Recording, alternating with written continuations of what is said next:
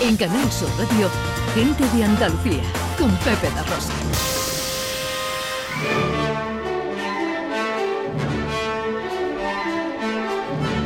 Producciones Radio Teatrales Gente de Andalucía presenta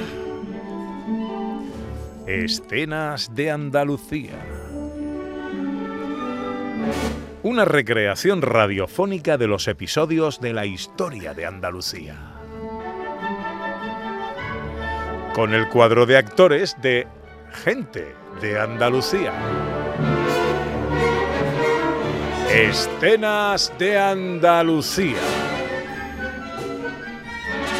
Hoy, capítulo 65, el primer almirante de Castilla.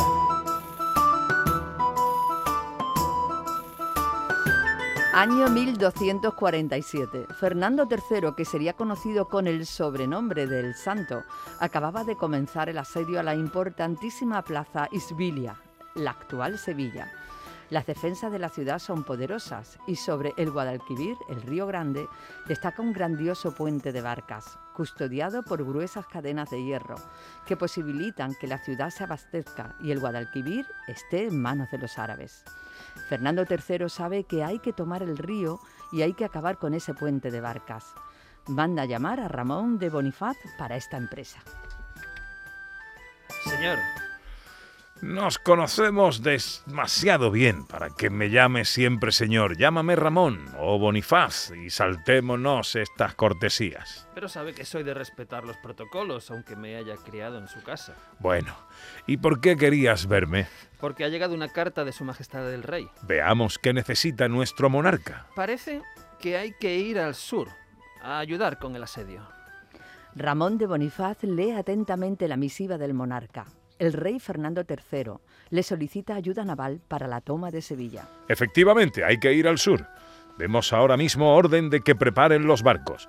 Saldremos de Cantabria y pasaremos por Galicia para conseguir más hombres y suministros. Señor, eh, llevará un tiempo organizarlo todo. Que no sea un tiempo excesivo. Intuyo que la gloria nos espera. Ah, si conseguís ayudar a Su Majestad en esta hazaña, pasaréis a la historia. Al menos nuestro rey lo hará y con eso, recuerda, nos damos por satisfechos. Ah, por supuesto, por supuesto lo digo porque el Papa ha concedido una bula a todos los que participen en esta empresa. Sí, es algo importante para toda la cristiandad. Y además el rey os ha nombrado almirante de Castilla. Sí, seré el primero, seguramente de muchos, pero también he de decir que este cargo, este cargo implica un gran poder y un gran poder entraña una gran responsabilidad. Sin duda, pero contaréis con la ayuda de grandes hombres. Así es, en la vida hay pocas cosas que pueden hacerse en solitario.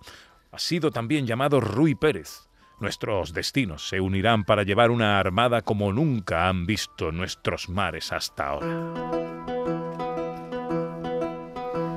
Meses más tarde, la Armada Castellana desciende hasta el sur.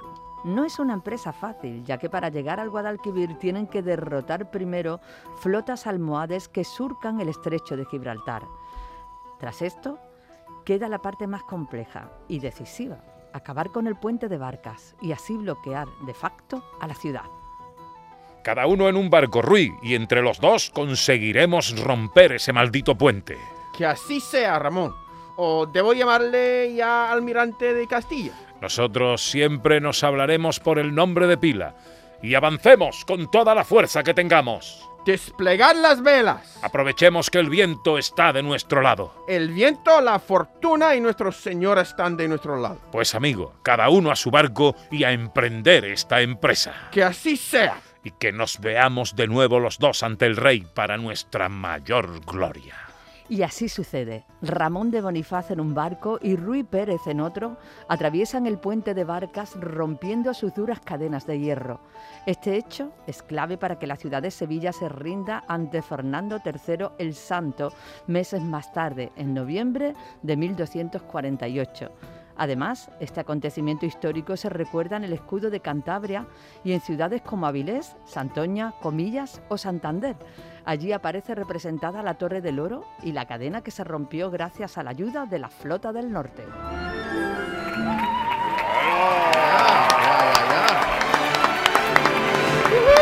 Hombre, hombre, hombre, hombre. Ramón de Bonifaz. Hombre, y Ruiz de Pérez, que fue de los primeros caballeros de Castilla que hablaban inglés. En Canal Sur Radio, gente de Andalucía, con Pepe da Rosa.